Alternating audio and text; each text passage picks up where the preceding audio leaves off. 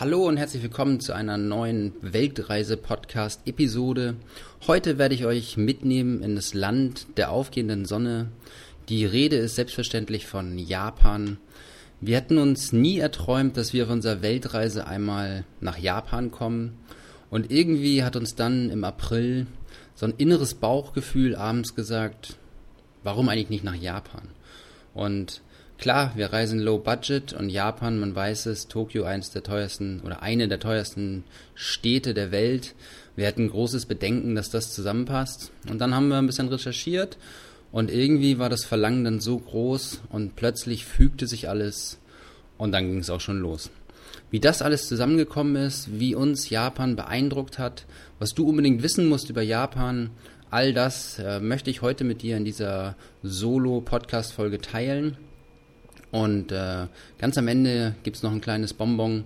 Also freue ich mich, wenn du dran bleibst und dann am Ende mir gerne auch ein Feedback gibst oder eine iTunes-Bewertung. Aber jetzt starten wir erstmal mit der heutigen Folge. Du hörst das Meer rauschen und träumst ständig von Reisen? Du hältst permanentes Reisen für unmöglich? Wie finanziere ich eine Reise? Worauf muss ich achten? Und geht das auch mit Kindern? All das erfährst du im Weltreise-Podcast gratis von erfahrenen Reisenden und Experten. Höre spannende Geschichten und lass dich inspirieren. Denn Reisen ist die Sehnsucht nach dem Leben. Wir helfen dir dabei. Ja, was war das spannend damals, als ich noch beruflich extrem viel gereist bin und dann so ein blöder Vulkan in Island aufgebrochen ist und in ganz Europa den Flugverkehr lahmgelegt hat. Und ich musste einen Interkontinentalflug plötzlich ganz woanders stoppen, als ich eigentlich hingebucht hatte und landete dann in Frankfurt. In Frankfurt großes Chaos und dann musste ich mit dem ICE weiter nach Hamburg. Und neben mir saß ebenfalls ein Gestrandeter, der gerade aus Japan kam. Und wir hatten die Chance, uns geschätzte vier Stunden von Frankfurt nach Hamburg im ICE über Japan zu unterhalten. Das ist ungefähr acht Jahre her. Und müsste ich jetzt sogar mal ähm, gucken, wie lange es genau her ist. Ähm, aber irgendwie seitdem habe ich so ein Floh im Ohr gehabt, man müsste mal nach Japan. Irgendwo im Unterbewusstsein hat sich das festgesetzt. Und bei Katrin war es ähnlich. Sie weiß nicht mehr genau wo und wie, aber ihr Vater hat damals ein Reisebüro oder eine Reiseagentur gehabt. Die sind sehr viel immer auch gereist. Und auch bei ihr gab es irgendwie diesen Unterbewusstseinswunsch, mal nach Japan zu kommen. Und nach fast einem halben Jahr in Südostasien, in Thailand, Myanmar, Kambodscha und wo wir nicht überall waren, mit äh, tropischer Hitze, hatten wir auch irgendwie mal das Gefühl, es müsste sich was ändern. Und dann haben wir noch von Janina Breitling, Bertie on Air, den Podcast kennt ihr wahrscheinlich auch, haben wir auch gehört, dass sie nach Japan geht und haben gesagt, weißt du was, wir machen es einfach mal. Nur dann kamen die ganzen Bedenken. Japan ist teuer, äh, Japan ist ganz schön weit weg, ist eine ganz schöne Flugdistanz. Und ähm, wie macht man das? Ist Japan geeignet für Kinder? Ich hatte keine Ahnung. Und äh, wir haben uns einfach darauf eingelassen. Wir haben einen Blogartikel gelesen von einer anderen Weltreisefamilie und haben dort herausgefunden, die sieben besten Airbnb-Unterkünfte. So war der Einstieg damals. Aber eigentlich fand ich den Artikel ziemlich doof, weil die waren gar nicht in diesen Unterkünften, sondern die haben einfach nur sich sieben Unterkünfte rausgesucht, die sie bei Airbnb bewerben, damit sie über den Affiliate-Link was verdienen. Aber ganz unten stand noch ein anderer Artikel dieser Familie, die dann geschrieben haben, Japan mit dem Camper. Und ähm, da haben wir aufgehorcht, weil wir ja auch vorhaben, in Neuseeland und Australien später im Jahr noch mit dem Camper zu reisen. Und der Artikel hat mich derarten in den Bann gezogen, dass ähm, wir danach beschlossen haben, wir buchen einen Camper, wir machen einen Monat, vier Wochen im Juni Japan und ähm, wir geben einfach unserem Unterbewusstsein nach und das hat sich im Nachhinein als absolut goldrichtig herausgestellt. Ja, geflogen sind wir von Bangkok Anfang Juni nach Tokio. Tokio hat zwei Flughäfen, einmal den großen Haneda und mittlerweile gibt es auch den zweiten Narita, der auch stark am Wachsen ist. Narita ist eine kleine Stadt, klein in Anführungszeichen, östlich von Tokio. Sehr gut angebunden. Das ganze, die ganze Infrastruktur in Japan ist, ähm, ich würde nicht nur sagen auf europäischem Niveau, sondern teilweise besser. Und da sind wir dann angekommen in Narita. In Narita selber ist auch die Station von Japan Campers. Das ist die Firma, die wir ausgewählt haben, um uns einen Camper für einen Monat zu mieten. Dazu komme ich später noch. Und äh, ja, unsere ersten Eindrücke von Japan. Wir hatten, wie jeder, der irgendwie über Japan mal nachdenkt, irgendwie Sushi im Kopf, Wagenheber von Toyota vielleicht und äh, irgendwie noch so ein paar Fernsehbilder von Fukushima und äh, wer ein bisschen weiter in der Geschichte zurückguckt, irgendwie noch Hiroshima. Das sind so die ersten Assoziationen, die ich zumindest hatte von, von Japan und mehr Ahnung hatte ich eigentlich gar nicht, um ehrlich zu sein. Dann haben wir uns den Camper abgeholt. Ähm, die Firma Japan Campers, das ist André oder besser gesagt Andrzej, ein Pole, der vor vielen, vielen Jahren beruflich nach Neuseeland ausgewandert ist und dort mit ein paar Kumpels ähm, Campervans quasi ausgebaut hat und vermietet hat. Hat sich dann in eine Japanerin verliebt und hat gesagt, was in Neuseeland geht, das geht auch in Japan und ist äh, momentan wahrscheinlich, also es gibt viele Anbieter, die Camper in Japan vermieten, aber ich würde behaupten, einer der wenigen, der Englisch spricht und einfach weiß, was er macht. Und äh, wir haben mit André, Andrzej kommuniziert, schnell herausgefunden, dass er Pole ist. Katrin äh, ist ja auch Polin. Insofern war die Kommunikation dann nochmal eine Stufe intensiver. Und äh, haben für die vier Wochen einen Rabatt bekommen, weil es eine Langzeitmiete ist. Es gibt noch die Möglichkeit, einen Frühbucher zu bekommen oder es gibt auch die Möglichkeit, so Last-Minute-Optionen zu bekommen. Das kann man auf jeden Fall auf der Webseite immer mal schauen. Und sind mit einem äh, Ford-Bus ungefähr die Größe eines VW-Busses mit so einem Aufstelldach am Ende dann vier Wochen durch Japan gefahren und ähm, um den Punkt der Kosten nochmal aufzugreifen. Wir haben 1800 Euro bezahlt für die Miete des Campers. Bei 30 Tagen lässt sich schnell rechnen, das sind 60 Euro pro Nacht. Das ist logischerweise total über dem Schnitt von Südostasien, den wir sonst zahlen auf einer Low-Budget-Weltreise. Aber wer mal schnell reinguckt bei Airbnb, was eine normale Nacht in Japan kostet, wird feststellen, dass unter 80 Euro kaum was zu haben ist. Und neben der Unterkunft im Camper man ja auch gleichzeitig die Mobilität dabei hat. Und dann haben wir gesagt, komm, wir machen das einfach, das ist es uns mal wert. Und das war Gold richtig. Klar kommen noch Spätkosten und sowas dazu. An dieser Stelle muss ich schon mal sagen, wer sich detailliert für die Kosten in Japan interessiert oder wie das mit dem Campermieten funktioniert. Ähm, wir haben alle unsere Erfahrungen und ich sag mal so die ganzen praktischen Tipps vor allem zusammengefasst in einem Japan mit dem Camper E-Book. Und ähm, das kann ich wirklich nur jedem empfehlen im Nachgang, wer sich da mal schlau lesen will und wirklich die Absicht hat, dorthin zu fahren. Ja, aber wie ging es für uns weiter? Wir hatten keine Ahnung. Irgendwie gibt es bei mir immer die Vorstellung, glaube, das habe ich auch in der Myanmar-Folge mal gesagt, dass jedes Land irgendwie topografisch einfach platt ist, was natürlich Blödsinn ist. Japan ähm, hat durchaus noch aktive Vulkane und besteht zu 70 Prozent aus Bergen und zwar richtig schön. Ich kannte den ähm, größten, höchsten Heiligenberg, den Mount Fuji. Klar, den kennt man. Ich bin sogar besonders, besonders geschädigt, weil in der Münzbranche ist der natürlich auch auf einigen Münzen drauf. Und diese 70 Prozent Berge, das ist, nachdem man in Südostasien war, in den Tropen, einmal ein Temperaturunterschied. Wir hatten immer so zwischen 20 und 30 Grad. Wir hatten auch ab und zu mal Regentage. Aber diese Natur, Leute, haltet euch fest. Anjay von Japan Campers hat gesagt, Japan ist wie Neuseeland, nur eben noch bereichert durch die Kultur. Es ist so traumhaft schön. Es ist infrastrukturmäßig perfekt ausgebaut. Das ist, ist der Wahnsinn. Und wir waren wirklich, ähm, Katrin und ich sind die totalen Naturliebhaber. Kinder, gut, wie, wie sehr mögen die Kinder schon die Natur, wenn sie irgendwie einen McDonalds sehen und andere Dinge. Aber die Kinder haben uns gedrängt, Mama, Papa, wir wollen nochmal wieder ein Lagerfeuer machen unten am Flussbett. Schau mal da oben fliegen die Adler. Oh, noch mehr Adler hier und Mensch, ist das Wasser schön. oh, ist das sauber hier. Ähm, die Kinder waren so von der Natur beeindruckt, die ganzen vier Wochen und auch wir von der Schönheit, von der Sauberkeit dieses Landes. Das äh, kann ich eigentlich gar nicht so hier in Worte fassen, sondern man muss sich wirklich selber einen Eindruck machen von diesem Land. Aber stellt euch einfach vor, dass das, was wir in Europa haben, diesen Lebensstandard in Japan noch mit einer Perfektion getoppt wird. Also es ist so unglaublich, ähm, sich vorzustellen zu können, dass der Zug auch wirklich zu der Zeit abfährt, wie es oben an der Anzeige steht und da steht nichts von einer Verspätung. Das ist vielleicht jetzt mal an alle Pendler der Deutschen Bahn hier. Ähm, es ist dieser Shinkansen, der schnellste Zug der Welt, hat aufs Jahr aufgerechnet, alle Züge, die fahren, eine Verspätung von weniger als fünf Minuten.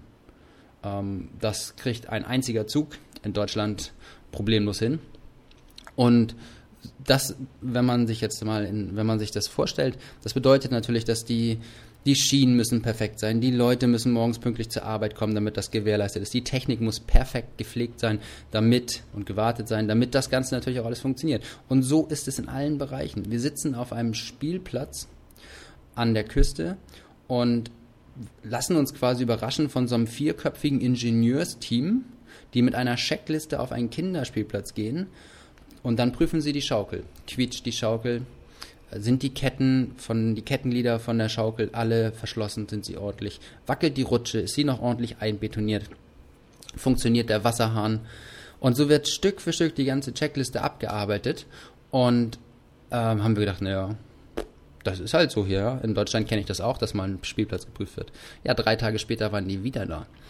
Könnte sich natürlich fragen, wann Perfektion auch irgendwann mal ähm, zu, zu viel des Guten ist. Aber mit so einem Gefühl dann durch Japan zu reisen und zu wissen, dass jede Brücke einfach perfekt ist, ähm, wenn man nachts fährt oder abends fährt, dass man nicht durch irgendwelche Schlaglöcher durchrasselt, weil die Straßen einfach absolut perfekt sind. Ja? Ähm, es gibt keine Straßenlaterne, die irgendwie kaputt ist, sondern alle funktionieren. Ich habe in den vier Wochen Japan nicht einmal an irgendeiner Stelle Graffiti gesehen. Das ist für mich, äh, wer in Hamburg mal mit der U-Bahn gefahren ist oder mit der S-Bahn gefahren ist, der hat mehr Graffiti als äh, irgendwas anderes gesehen. Das sind so beides ja eigentlich hochzivilisierte äh, Länder und dann aber trotzdem so viel sauberer.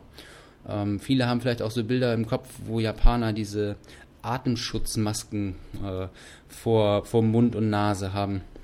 Ich weiß gar nicht, warum die das tragen, weil die Natur, die ist alles so schön. Vielleicht in Tokio im Zentrum ein bisschen mehr Smog, aber ansonsten, das ist für uns als Deutsche in Japan haben wir gedacht, boah, das ist ja wie Deutschland, nur noch sauberer, noch respektvoller und einfach noch schöner. Das heißt nicht, dass Deutschland nicht schön ist, sondern es ist einfach, dass es Dinge gibt, die in vielen Stellen noch perfekter sind. Also ich weiß nicht, wie viele zertretene Bushaltestellen ich gesehen habe in, in Hamburg. Und ähm, das, das gibt es da einfach nicht, ja. Was auffällt, Japan hat sehr viele alte Menschen. Also wenig junge Menschen sind uns begegnet und die, den Moment, wo man die größeren Städte verlässt und in die ländlichen Regionen kommt, stehen sehr viele Häuser leer und äh, die Häuser, die noch bewohnt sind, sind ganz viele ganz alte Menschen. Und äh, wer sich so ein bisschen damit auseinandersetzt, weiß, dass die Japaner vor der gleichen Herausforderung stehen wie eigentlich die Deutschen mit einer mit einem umgedrehten äh, Bevölkerungsbaum, sagt man, glaube ich. Äh, möge mich jeder jetzt erschießen, äh, wo ich das falsch ausgedrückt habe, aber es ist de facto so, dass die meisten Leute sehr alt sind und ein sehr geringer Anteil an jungen Menschen das auffangen muss in Form von, von Rente und Vorsorge. Und ähm, ja, aber diese alten Menschen sind so höflich, so zuvorkommend, wir haben eine Gastfreundschaft empfangen. Die Leute waren, als sie erfahren haben, woher wir kommen, dass wir deren Land bereisen, so stolz auf ihr Land, wollten alles teilen mit uns. Wir wurden zum Essen eingeladen, zum Sushi-Essen eingeladen. Ein Mann hat abends bei uns an den Camper geklopft auf einem Rastplatz und hat gesagt, was, ihr wollt hier in diesem Camper schlafen? Nein, nein, nein, come with me, kommt rein, ihr seid meine Gäste, kommt zu uns nach Hause. Und wir hätten es auch gemacht, aber die Kinder haben schon, schon geschlafen und wir hätten alles wieder abbauen müssen. Aber das ist uns nicht einmal passiert, das ist uns mehrmals passiert. Die Kinder haben Stifte und Papier geschenkt bekommen plötzlich von wildfremden Leuten und die Leute waren offen, die teils konnten sie natürlich kein Englisch, aber sie haben einfach, die waren so offen und so herzlich und sind auf uns zugekommen, dass man, ähm, kennt ihr das, wenn man eigentlich nicht so richtig kommunizieren kann sprachlich, aber trotzdem diese Verbundenheit spürt? Das war einfach unglaublich. Es ist uns mehrmals untergekommen und äh, alleine dafür hat es sich schon gelohnt, dieses Land zu entdecken. Ja, aber wie sieht so ein Leben eigentlich im Camper aus? Wir sind ja mit drei Kindern unterwegs. Julian ist äh, zu dem Zeitpunkt neun, Marie war sieben und Mathilda ist vier Jahre alt gewesen. Und im Camper selber fährt man natürlich tagsüber und äh, abends parkt man auf einen der vielen kostenlosen Parkplätze, die es in Japan gibt und baut seinen Camper zu einem Bett um. Da oben kommt so ein Aufstellzelt drauf, das lässt sich elektronisch hochfahren. Da können mit so ein bisschen Krabbeln und Akrobatik die äh, Kinder entweder hochkrabbeln. Wir haben das so gemacht, dass immer ein Erwachsener mit einem Kind dort geschlafen hat. Und auf der unteren Liegefläche, die ungefähr einem kleinen Doppelbett entspricht, hat dann äh, meistens habe ich dort geschlafen mit den anderen beiden Kindern. Das ist ein bisschen umbauen, das ist wie Zelten, da müssen die Schlafsäcke rausgerollt werden, morgens wieder eingerollt werden, da muss ein Bettlaken raufgezogen werden. Am nächsten Morgen, wenn man frühstücken will und eigentlich noch so ein bisschen in den Schlafsack eingekuschelt liegen bleiben will, muss man doch alles abbauen, die Sitze wieder umklappen, damit man hinten an der offenen Heckklappe dann seine Küche quasi hat. Dort gibt's einen Gaskocher, dann äh, eine kleine mobile Küche mit dem ganzen Geschirr, was man hat. Irgendwo wird Wasser organisiert, was übrigens in Japan überall kostenlos und kristallklar ist. Also kann man bedenkenlos aus jedem Wasserhahn trinken. Und dann wird gekocht. Und dann geht's auch schon wieder weiter und dann schaut man sich irgendetwas an. Wir haben Wanderungen unternommen, sind auf Berge gefahren, wir waren im Eisenbahnmuseum. Japan bietet so unglaublich viel und überall erfährt man diese Gastfreundschaft, überall ist es sauber, alles ist organisiert. Stellt euch mal vor, wie die Asiaten überall drängeln, das habe ich glaube ich sogar mal in einem YouTube-Video äh, übelst äh, beschimpft, als wir in Bangkok in Don Muang am Flughafen irgendwie knapp sechs Stunden brauchten für den Check-in-Prozess bis Abflug. Das gibt's in Japan nicht. In Japan ist das alles perfekt durchorganisiert. Und was wir gar nicht wussten, um mal zum anderen Thema zu kommen, weil wir auch immer wieder gefragt wurden, ja, wie kann man sich denn im Camper waschen? Hat man eine Toilette? Japan als Vulkaninsel hat ganz viele heiße Thermalquellen. Und äh, es hat sich eine richtige Kultur entwickelt über mehrere Jahre, dass diese Thermalquellen wie öffentliche Badehäuser gestaltet sind. Man fährt dort also hin, auch die findet man dann leicht wieder über eine App auf dem Telefon oder iPad, was auch immer man dabei hat. Bei Japan Campers gibt es übrigens gratis ein iPad dazu ähm, während der Reisezeit.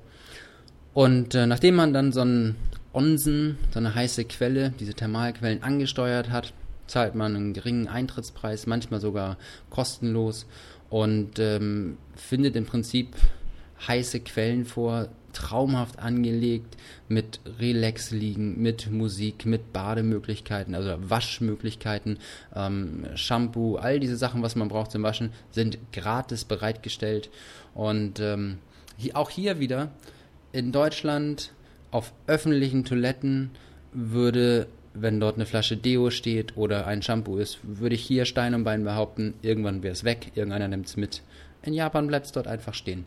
Völlig selbstverständlich, dass das Gemeinwohl über dem äh, eigenen steht und dass man diese Dinge nicht mitnimmt, sondern dass das für die Gemeinschaft da ist und äh, so halten die ihre Plätze sauber, so kommen die Leute zusammen, die alten Leute treffen sich in diesen Thermalquellen, in diesen Onsen.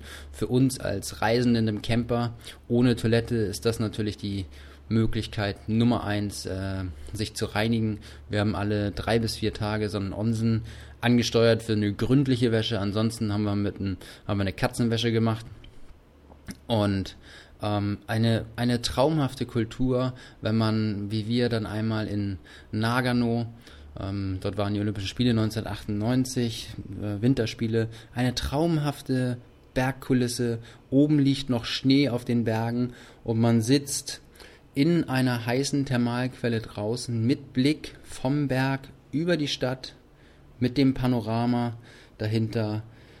Das waren so Momente, wo ich dann meinen Sohn in den Arm genommen habe und gesagt habe, weißt du, Julian, das ist so ein lucky Moment für mich gerade.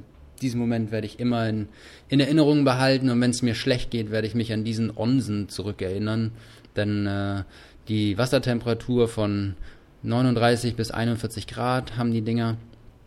Da drinnen zu sitzen, diesen Ausblick, diese klare Luft mit in der Sauberkeit, mit den netten Menschen, wir wurden dann angesprochen von anderen, wo wir herkommen. All dieses Gesamtpaket war so unglaublich schön, dass das wirklich mich richtig tief erfüllt hat und so ein, so ein Lucky Moment war, ja, den ich mir wirklich, wirklich gespart habe. Also für Momente, wenn es mal vielleicht nicht so gut läuft im Leben. Ja, was isst man? Ja, da ist äh, Tokio hat den größten Fischmarkt der Welt. Wir sind jetzt nicht so die riesigen Fischesser. Ich esse manchmal ein bisschen Fisch, deshalb haben wir Sushi schon probiert und es ist äh, lecker und auch eines der günstigsten Möglichkeiten in Japan zu essen.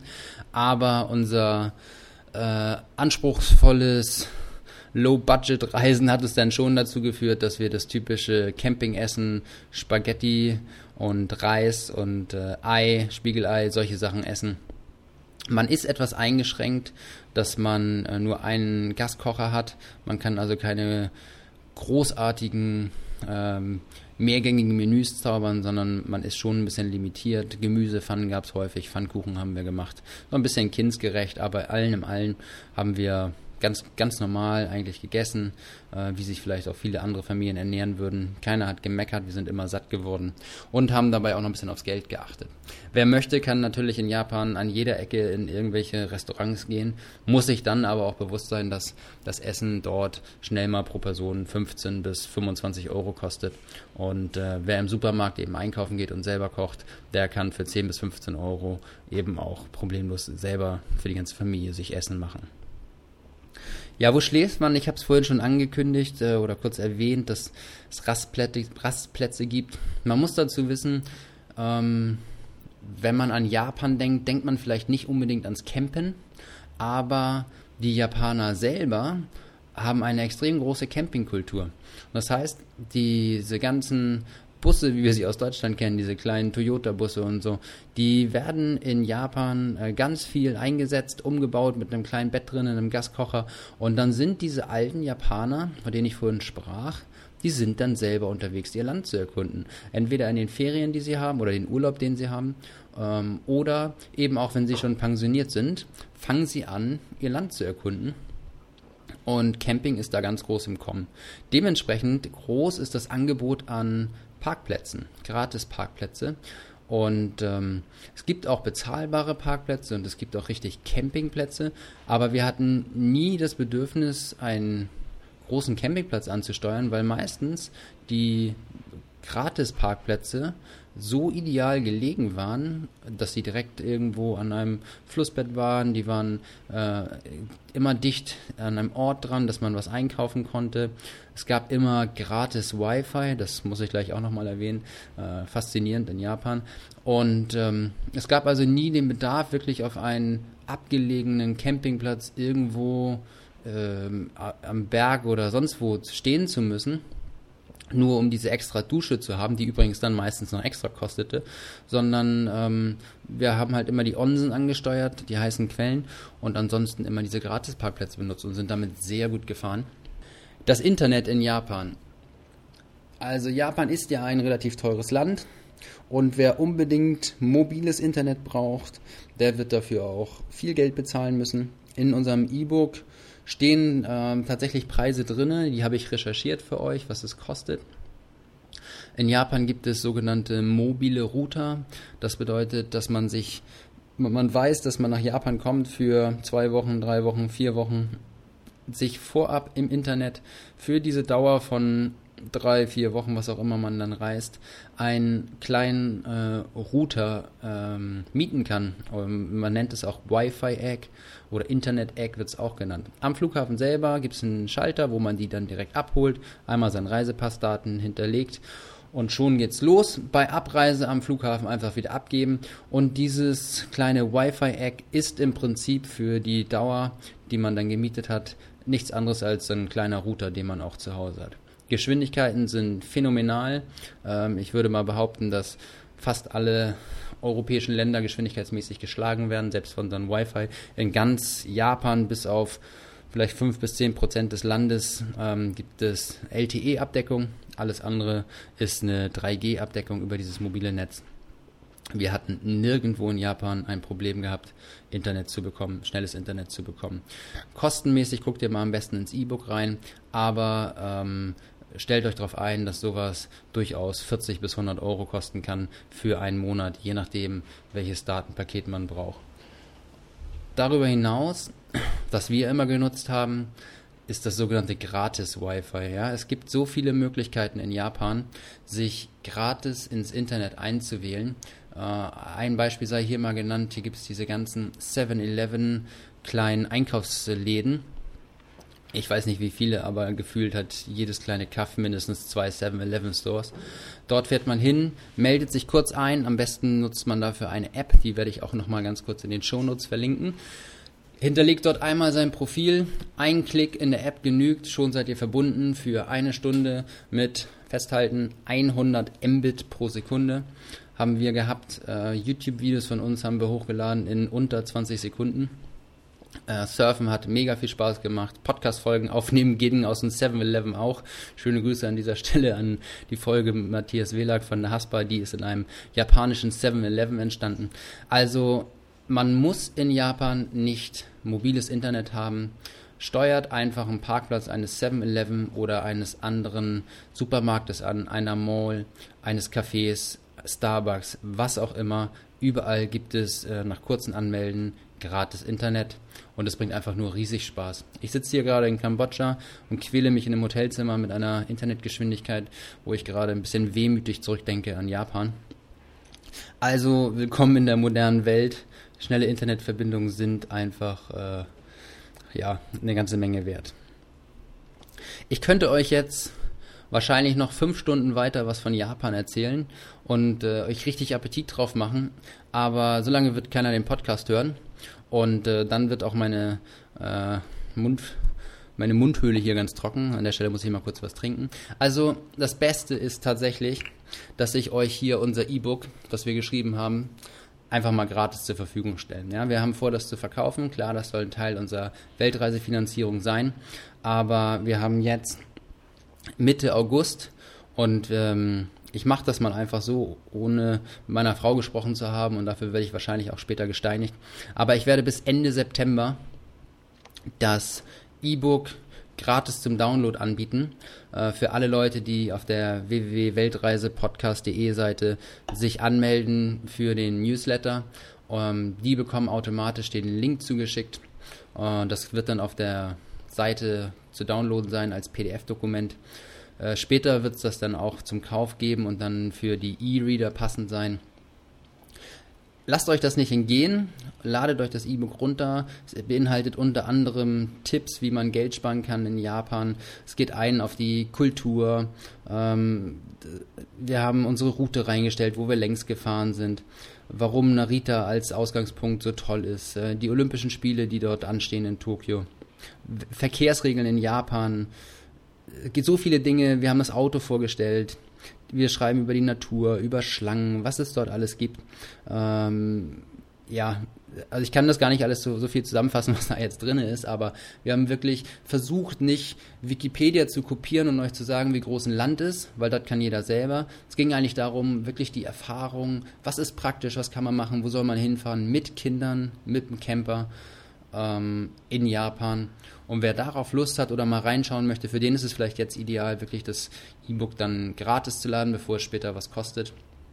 Und ansonsten würden wir uns natürlich riesig freuen, wenn ihr einfach ähm, ja, Spaß habt beim Lesen, wenn ihr träumt vom Reisen, wenn ihr weitererzählt vom Podcast, wenn wir den Funken der Inspiration in euch irgendwo äh, wecken konnten, dann würden wir euch freuen, wenn ihr dieses, diesen Funken, dieses Licht einfach weitertragt. Das hilft uns am meisten. Und dann möchte ich an dieser Stelle auch einfach die Podcast-Episode für heute hier beenden, damit es nicht ins Uferlose ausartet. Und dann wünsche ich dir, wo auch immer du gerade in dieser wunderschönen Welt bist, einfach einen wunderschönen Tag und äh, freue mich, dass du heute zugehört hast. Vielen Dank.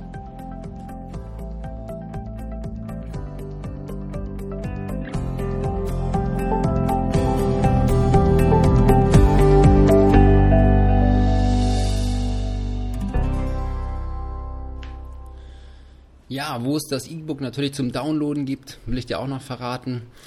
Da gehst du am besten auf www.weltreisepodcast.de oder hier direkt in den Shownotes findest du auch den Link dazu. Alle Informationen, die ich dir heute genannt habe, sei es Japan Campers oder ja, was habe ich eigentlich genannt? Muss ich nochmal durchgucken. Aber ich werde alle Informationen aus der heutigen Folge in den Shownotes verlinken, um es dir einfach zu machen, sie zu finden und downzuladen, zu gucken und zu recherchieren. Ich würde mich freuen, gemeinsam mit André machen wir diesen Podcast jetzt schon seit ein paar Monaten wenn du dir einfach mal die zwei Minuten Zeit nimmst und mir und André ein Feedback gibst. Schreibe eine kurze iTunes-Bewertung, da freuen wir uns am meisten drüber. Oder schreib uns einfach eine E-Mail, wenn du bei weltreisepodcast.de auf der Seite bist, ganz leicht zu finden. Und äh, wir haben in der in den letzten Wochen tatsächlich ein paar E-Mails bekommen, die wirklich sehr inspirierend waren für uns, wo Leute sich bedankt haben. Und das tut dann auch gut, dass man, wenn man so ein gratis Content hier raushaut und das alles teilt, wenn Leute dann auch zurückkommen und sagen, Mensch, danke, das war klasse, oh, das hat mir, hat mir gut getan, das hat mir geholfen. Oder auch Anregungen gegeben, Mensch, mach doch mal darüber was, äh, das hören wir gerne. Das freut uns immer gerne. Und äh, mit diesen Worten schließe ich jetzt auch hier ab und bedanke mich ganz herzlich.